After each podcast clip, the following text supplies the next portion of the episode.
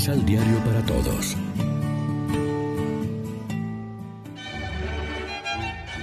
Proclamación del Santo Evangelio de nuestro Señor Jesucristo, según San Mateo.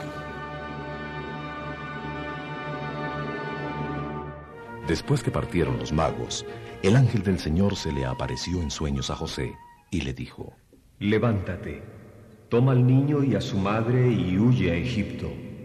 Quédate allí hasta que yo te avise, porque Herodes buscará al niño para matarlo. José se levantó, tomó de noche al niño y a su madre y se retiró a Egipto. Permaneció allí hasta la muerte de Herodes. De este modo se cumplió lo que había dicho el Señor por boca del profeta. Yo llamé de Egipto a mi hijo. Después de la muerte de Herodes, el ángel del Señor se apareció en sueños a José en Egipto. Le dijo, Levántate y regresa con el niño y su madre a la tierra de Israel, porque ya han muerto los que querían matar al niño. José, pues, se levantó, tomó al niño y a su madre, y se vino a la tierra de Israel. Pero temió ir a Judea, sabiendo que allí reinaba Arquelao en lugar de Herodes, su padre. Siguiendo un aviso que recibió en sueños, se retiró a Galilea y fue a vivir en un pueblo llamado Nazaret. Así había de cumplirse lo que dijeron los profetas. Lo llamarán Nazoreo. Lección Divina Amigos, ¿qué tal? Hoy es domingo 27 de diciembre.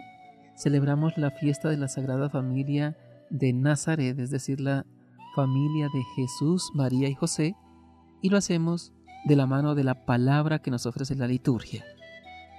La historia del Mesías sufriente será desgarradora para todos, también para la Madre. No se sigue a la nueva luz destinada al mundo entero sin pagar el precio, sin ser provocados a tomar decisiones de riesgo, sin renacer siempre de nuevo de lo alto y en novedad. Finalmente, es interesante notar que todo el episodio da relieve a las situaciones más simples y familiares. La pareja de esposos con el niño en brazos, el anciano que goza y abraza, la anciana que reza y anuncia, los oyentes que aparecen indirectamente comprometidos. También la conclusión del texto escriturístico hace entrever el pueblo de Nazaret, el crecimiento del niño en un contexto normal, la impresión de un niño dotado de forma extraordinaria de sabiduría y bondad, el tema de la sabiduría entrelazada con la vida normal de crecimiento en el contexto del pueblo deja la historia como suspendida. Ella se reabrirá precisamente con el tema de la sabiduría del muchacho entre los doctores del templo. Y es precisamente también el episodio que sigue. Reflexionemos. ¿De qué modo mi fe en Dios y mi obediencia a su santa palabra inspiran mis relaciones y vivencias familiares? Oremos juntos. Señor, la vida en familia a veces se presenta con grandes dificultades. Envía tu Espíritu para que en toda adversidad sepamos descubrir que tú nos guías a la vida eterna. Amén. María, Reina de los Apóstoles, ruega por nosotros.